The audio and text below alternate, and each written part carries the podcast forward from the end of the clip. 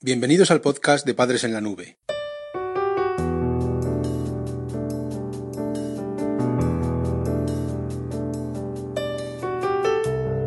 Hola madres y padres en la nube.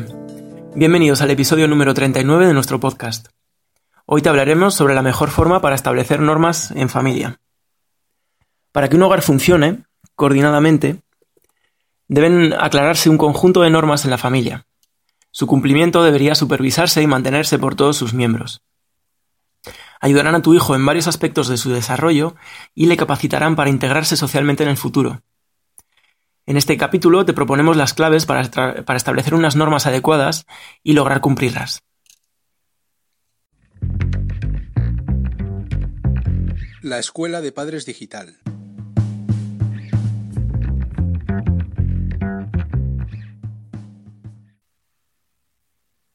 En primer lugar, te hablaremos sobre la utilidad de las normas en la familia.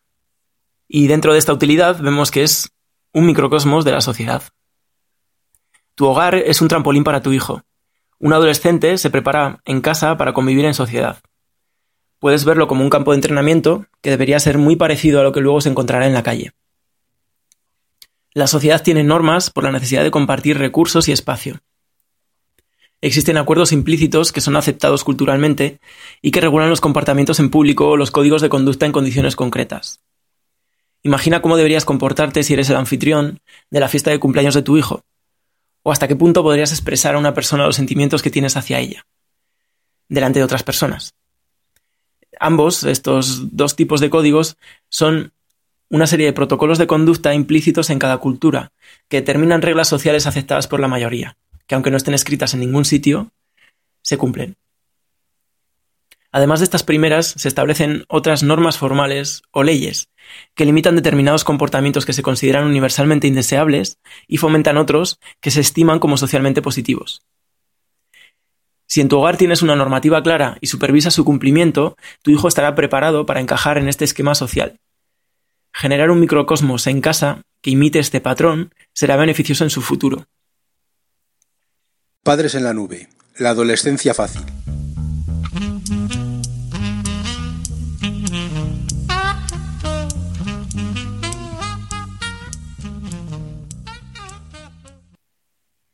Además tenemos que hablar sobre el desarrollo emocional y social. Una de las emociones principales es la ira. Se produce cuando nuestros deseos se frustran. Puede ser muy destructiva y tu hijo debería aprender a controlarla. Conseguir controlarse en un entorno de prueba como es tu hogar es clave para él. Una norma puede provocar frustración, puesto que es una forma de negar los impulsos de tu hijo. Manejar esta emoción de ira es extremadamente útil en la vida y también se puede aprender. Como muchas otras habilidades, tu hijo debería entrenarla para el futuro. Una vez que se ha manejado la emoción que provoca una negativa, se puede dirigir la atención a aprender de ella. Sin duda, las críticas son extraordinarias formas de crecimiento, y solo es posible aprovecharlas cuando se gestionan los sentimientos de ira que producen y se canaliza esa energía en entenderlas y mejorar. Dentro de este primer punto también sobre las normas, hemos de hablar sobre la importancia de evitar la confrontación. Tu hijo vive en un mundo por descubrir, y en la adolescencia tendrá ya un control total sobre el mundo físico. Se habrá acostumbrado a los límites físicos que le plantea la realidad, por ejemplo, habrá aprendido que no puede volar ni atravesar paredes. En algún momento de su infancia experimentó con esos límites y otros parecidos encontrando siempre el mismo resultado. En la adolescencia tu hijo empezará a desarrollar sus habilidades sociales y comenzará a descubrir el universo de las relaciones y su libertad y responsabilidad. Con las cosas realmente importantes, deberías tratar de dejar claros unos límites infranqueables, que hagan las veces de pared o de ley de la gravedad para tu hijo. De esta forma conseguirás generar en él una sensación de imposibilidad física con estos límites sociales. Y esto evitará confrontaciones futuras en tu familia. Imagínate, por favor, eh, por ejemplo, que pones el límite de evitar la violencia física. Y siempre que se produzca, tienes un castigo. Y siempre que se produce, tiene una misma consecuencia. Para tu hijo se va a ser igual que atravesar una pared, que no va a poder porque siempre está chocando contra ella. Entonces, al final genera esa sensación física en un fenómeno social.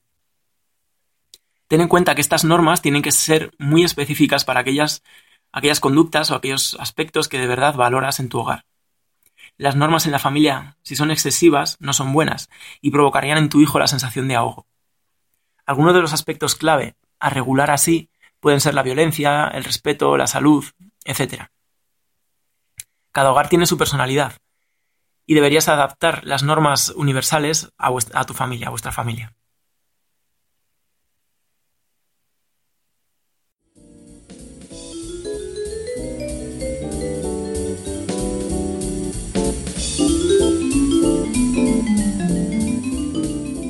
Recursos prácticos para padres en apuros.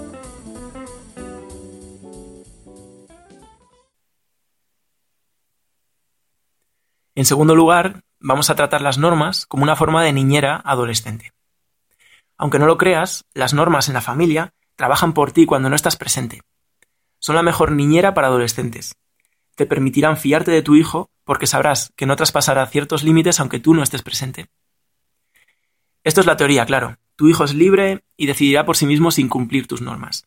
Pero la existencia de unas buenas reglas integradas en tu hogar te permitirán contar con una garantía adicional. Para conseguir este tipo de normas niñera, deberían cumplir cuatro requisitos.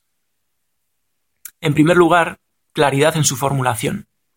Es mejor que las normas se refieran a aspectos concretos o situaciones probables. No es lo mismo regular una pelea entre hermanos que incluya agresión física, y regular esa agresión física, que hablar de una riña, sin especificar su gravedad. En el primer caso está muy claro el comportamiento que se considera y que se puede poner en una norma. Sin embargo, en el segundo caso, el hablar de una riña como algo etéreo, que no es concreto, puede dar lugar a interpretaciones injustas o, en el fondo, ser más subjetivo a la hora de interpretar. La segunda condición para una norma niñera es la adecuación a la edad y capacidad de tu hijo. A veces puede ocurrir que tu hijo no entienda las normas. Incluso es probable que no pueda cumplirlas porque es demasiado inmaduro para ellas. Imagínate una pelea entre hermanos, como estábamos hablando antes. Si uno de los hermanos responde de forma agresiva ante las provocaciones, puede ser porque no conozca otras alternativas para manejar su frustración.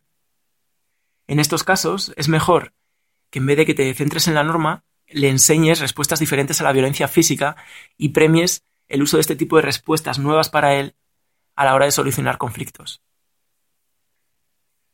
La tercera condición para las normas niñera es el cumplimiento familiar. Ten en cuenta que una norma es para toda la familia. Puedes pedir a tu hijo que no fume, pero si tú lo haces, esta solicitud no tendrá ninguna validez para él. Tu conducta hará que tu hijo considere la norma como algo poco importante, porque tú mismo la incumples. Además, ten en cuenta que tu habilidad como padre también es clave. Si pierdes esta cualidad y te muestras incoherente, podrás perder la confianza que tu hijo tiene en ti. Y de esta forma pueden surgir otros problemas de respeto y convivencia en casa. Y la última condición para las normas niñera es que haya un número reducido de normas en la familia. Si planteas muchas reglas, el resultado será que pierdan su eficacia. Las normas se establecen porque regulan algo importante. Si existen demasiadas, esto hará que tu hijo pueda perder la noción de las cosas importantes y distinguirlas de las triviales.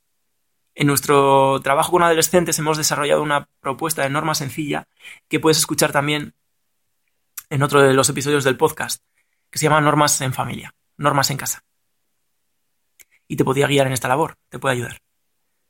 En tercer lugar, vamos a hablar sobre la importancia de acordar juntos las normas en familia, no imponer. Cuando tu hijo llega a la adolescencia, comenzará a experimentar su libertad. Esto le hará sentirse independiente y capaz para empezar una vida por su cuenta. La paradoja de esta madurez es que empezará a distanciarse de la familia. Encontrará grupos de referencia en los que se sentirá más a gusto porque experimentará este poder y su capacidad para organizar las cosas a su manera. Una de las formas que tienes desde tu familia para contrarrestar esta actitud es establecer un entorno en el que tu hijo pueda integrar sus nuevas capacidades. Como ya es una persona independiente y quiere demostrarlo, puedes ponerle las cosas fáciles en casa y, ayudarle a experimentarle. Una buena manera de hacerlo es generar acuerdos sobre la convivencia en el hogar. Así tu hijo podrá demostrar sus capacidades recién adquiridas y poner en práctica una serie de repertorios que le ayudarán en su futura integración social. En este sentido podemos diferenciar tres ventajas de incluir a tu hijo en el debate sobre las normas de casa, una vez que llega a la adolescencia. Por un lado, lo que va a hacer es generar en él un sentimiento de pertenencia. Por otro lado, le va a generar menos rechazo a las normas en el futuro y por último va a desarrollar una capacidad de negociación y diálogo. Pero vamos por partes. Primero decíamos que genera un sentimiento de pertenencia en la familia. Tu hijo se va a sentir más integrado en tu hogar porque empezará a entender las reglas que lo rigen y sus motivos. Y es más, algunas de las normas van a provenir de la negociación que tengas con él. En segundo lugar, va a tener menos rechazo a las normas en el futuro. Cuando el adolescente incumple una norma, imagínate lo que tu hijo, por lo que sea, incumple algo de lo que le has planteado, ten en cuenta que también va a incumplir algo que él mismo ha planteado, se ha negociado esa norma. Y se van a producir dos fenómenos. En primer lugar, tu hijo conocería mejor esa norma porque él mismo ha participado en su elaboración y las estadísticas demuestran que aprendemos mejor lo que explicamos a los demás o lo que transmitimos a los demás que lo que nos cuentan a nosotros. O sea que si tu hijo ha participado en esa creación, va a conocer mejor la norma. Y en segundo lugar, será más resistente a incumplir esa norma porque él mismo lo ha considerado como negativo. En el caso de que lo incumpla, no tendrá la sensación de haber fallado solamente a sus figuras de autoridad, a vosotros como padres, sino que se fallará a sí mismo también. Y por último, lo que pasa y lo que estamos hablando de las normas cuando llega este momento de negociarlas es que se consigue un desarrollo de la capacidad de negociación y diálogo. Tu hijo también necesita aprender y desplegar estas habilidades sociales. Un entorno que favorece el diálogo y las críticas constructivas será propicio para conseguirlo.